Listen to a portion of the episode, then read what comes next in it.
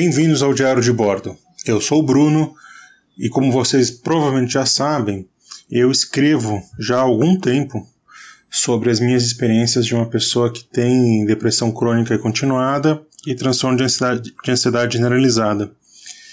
E esses dias eu descobri, não, não por uma questão de, de, de diagnóstico de médico, mas é por mera, mera elucubração teórica minha, baseado na, nas minhas vivências e na minha experiência de vida e de como eu me enxergo, é, que eu tenho também, eu devo ter, na verdade, né, não, não, posso categoricamente dizer que eu provavelmente tem algum distúrbio paranoide que é associado a essas duas condições.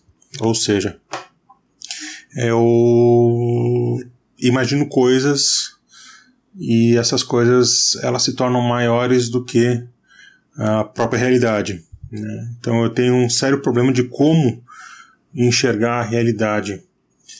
E isso me traz uma série de questões de como viver a vida, de como viver com as pessoas que me rodeiam e como que faz para para viver assim dessa forma, né? uma pessoa que é, é, ao fim e ao cabo desligado da realidade. Como que eu, por exemplo, cientista social que sou, né, como historiador, se é que história é ciência, mas isso é papo pro, lá pro pro Cliocast, pro Cliocast ou pro para o próprio Clio, que é meu canal no YouTube. Aqui eu quero tratar de questões menos acadêmicas e menos científicas. Uh, de como que eu que tenho dificuldade de, uh, de entender a minha realidade que me cerca, a realidade material que está aí para mim, a minha realidade material e sensível e afetiva, se é que tem uma diferença entre sens realidade sensível e afetiva, mas enfim, não é o caso. Uh, então eu fico pensando como que como que faz para aliar essas duas coisas? É, eu sou um refém da realidade. Eu preciso da realidade. Eu preciso da realidade como profissional, como pessoa, por uma questão de, de, de convenção, é, de quem que eu sou, de convicção, né, não de convenção, de quem que eu sou, do que que eu sou e como eu sou a realidade para mim ela não é uma coisa que está distante, que ela está ausente, que ela está longe, que ela não pode ser tocada. A realidade para mim ela é um peido que a gente solta quando está dormindo. É um, é, sei lá. E ela é a matéria-prima da minha experiência nesse plano de existência. Eu, eu tô aqui para ter alguma realidade. Né? Estava pensando ontem, refletindo depois de ter assistido aquele seriado Merli, sobre por que, que a gente existe. É, não como a gente existe, mas por quê. A gente tem algum motivo para existir? E eu cheguei à conclusão que não. A gente não tem nenhum porquê a gente, nós como sujeitos existimos. A gente existe, ponto final. Como a gente existe e o que é existir, aí é, são outras perguntas, são outras perguntas fundantes que nós temos que fazer em outras situações. Eu acredito muito no sujeito. Eu acredito muito na subjetividade, eu acredito muito nos afetos, eu acredito muito uh, na objetividade também, eu acho que existem coisas que elas são. que elas podem ser compartilhadas por sujeitos diferentes e ter a mesma realidade ali. Só que eu fiquei pensando assim, com essas todas essas coisas que eu tenho diagnosticadas ou não, os meus problemas emocionais, meus problemas de maturidade, meus problemas afetivos, os meus problemas subjetivos, eu fiquei pensando né, a realidade, no fim ao cabo, é uma, é uma construção. Né? A, a realidade só existe porque eu existo. cada realidade é uma, é, uma, é uma expressão de uma certa subjetividade. O eu se torna não só o sujeito. O, meus gatos são eu. A cadeira que eu estou sentado é eu. A planta que eu estou vendo agora aqui, aqui em casa sou eu. Então são vários são vários eus que tem por aí. Então a gente essa multiplicidade de eus, acho que é que com que eu não sei lidar, talvez. Eu eu sou muito egocêntrico. Né? Não sou egoísta, como já me acusaram e vivem me acusando, por sinal. Eu sou egocêntrico. Eu gosto que os olhares se voltem para mim. Se eu não fosse egocêntrico, eu não seria professor. Por exemplo, eu não sei, não teria, não teria essa vontade de me comunicar constantemente, como eu tenho. Eu acho que a, essa, essa relação de, de egocentrismo, de querer que, a, que os olhares e os ouvidos e as atenções se voltem para mim, não é, uma coisa, não é necessariamente uma coisa ruim. Eu apenas preciso lidar com isso, e eu preciso lidar do jeito que, às vezes, o contrário disso. Às vezes, a não disposição que as pessoas têm, e é uma coisa normal também, as pessoas não estarem disponíveis para dar a atenção necessária que eu preciso. Eu preciso suprir essa atenção ou transformar essa necessidade de outras formas.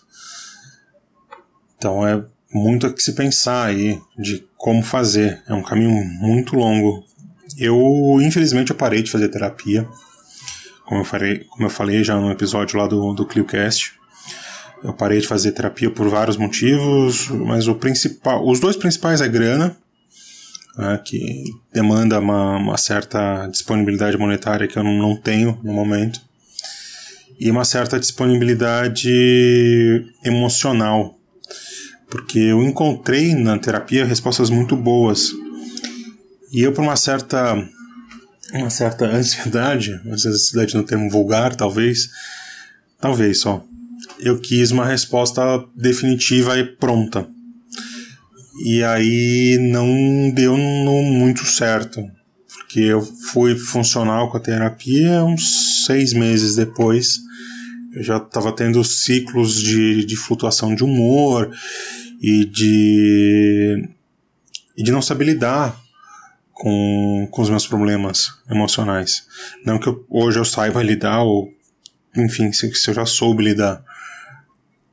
Eu acho que aquela, aquela disponibilidade que eu tinha de uma pessoa maravilhosa, por sinal, estar disposta a pegar uma, um atendimento por semana e simplesmente falar comigo. Acho que aquilo foi. Foi demais para mim, assim. Né? E acho que romper esse laço do jeito que eu rompi, muito abruptamente, assim, e sem. e sem necessariamente o aval da minha terapeuta. Ela não chegou e falou: olha, você não precisa vir mais. Né? É, eu que falei, eu que trouxe essa pergunta. Mas você acha que eu não preciso vir mais? Ela falou que sim, precisa.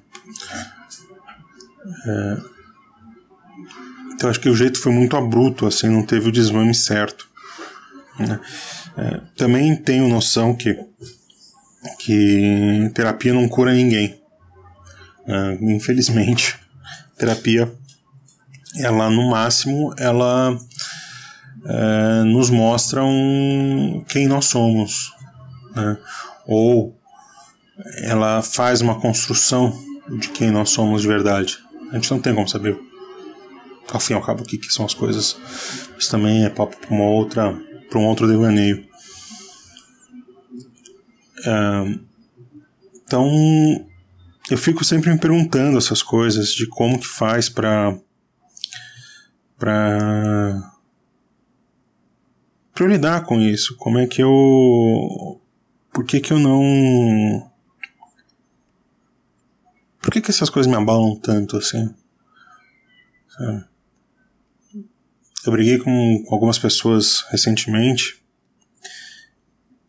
e tipo, pra mim a vida meio que acabou, assim, parece que tá, puxaram feio de mão e ela tá meio em suspenso, assim. Eu já pensei em, em me machucar, em ir embora, em tirar da minha vida. Só que aparentemente para essas pessoas a vida segue normal, segue como se fosse mais um dia. Mais um dia após o outro. Aí eu fico pensando, será que eu, eu que sou muito é, sensível, pessoa, pessoa que é muito dura, uh, será isso um teatro? Enfim, são essas reflexões que me fazem. Por que, que a gente se afeta tanto né, com o outro? Se eu tenho um apreço muito grande com a subjetividade e eu me dou bem comigo mesmo, de certa forma. De certa forma. Né, fique bem claro, ou certa forma.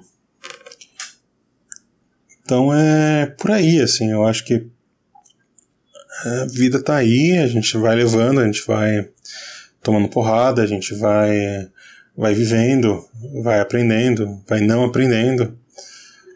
E eu queria só pensar um pouco assim, por que, que a relação com o outro nos afeta tanto. Talvez seja porque o outro nos define como eu.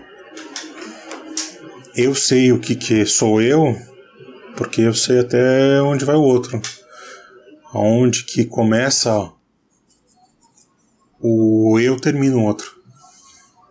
Então, o meu cachorro, o Schopenhauer, por exemplo, ele tem um eu dele e ele não é uma extensão autônoma de mim. Ele é um ser por si só. E esse ser dele me afeta até o momento dessa fronteira que há entre nós dois. Porque, como eu trouxe antes, se a realidade só existe porque eu existo, é aquela velha pergunta da filosofia. Se uma árvore cai numa floresta e ninguém está ouvindo, essa árvore caiu. É uma, uma, boa, uma boa reflexão essa. E se eu consigo definir essas, essas, essas essas diferenças, esses limites, por que, que o outro me afeta tanto? Por que, que eu não consigo ser sozinho, por exemplo? Eu não tenho um sério problema com solidão. Eu não consigo ser sozinho. Aliás, dessa briga que eu tive recentemente, a pior coisa que trouxe é essa sensação de solidão, de estar é, só comigo. É, concluímos aí que eu não dou, não me dou bem comigo mesmo. Eu não, eu não me basto. Eu preciso do outro. Eu preciso mais do outro para me definir como eu do que o, do que o outro precisa do eu para defini-lo como outro. Acho que ficou meio confuso, mas para mim fez total sentido. Então era isso. Eu queria só trazer essa primeira reflexão aí. É... Vamos ver o que, que vai dar. Estou gostando bastante desse negócio de podcast, de fazer podcast, editar podcast. Ver se eu consigo fazer também esse aqui agora. Dar mais uma. Uma. Mais uma forma de me expressar de uma forma mais objetiva, de uma forma objetiva, não, de uma forma mais subjetiva trazendo um pouco dessas reflexões que eu tenho comigo mesmo e também para serve para mim de memória de mim mesmo, memória afetiva para mim mesmo. É bom olhar para trás e perceber que a gente evolui, não no sentido positivista da coisa, ou seja, a gente não está indo para um progresso infinito, para um mundo melhor. O progresso não traz necessariamente coisas melhores. Né? Uh, Mas é bom ter um, um laço de registro e de memória com um bom historiador que sou. Era isso, um beijo para todos, um abraço, um aperto de mão e o resto é vida que segue.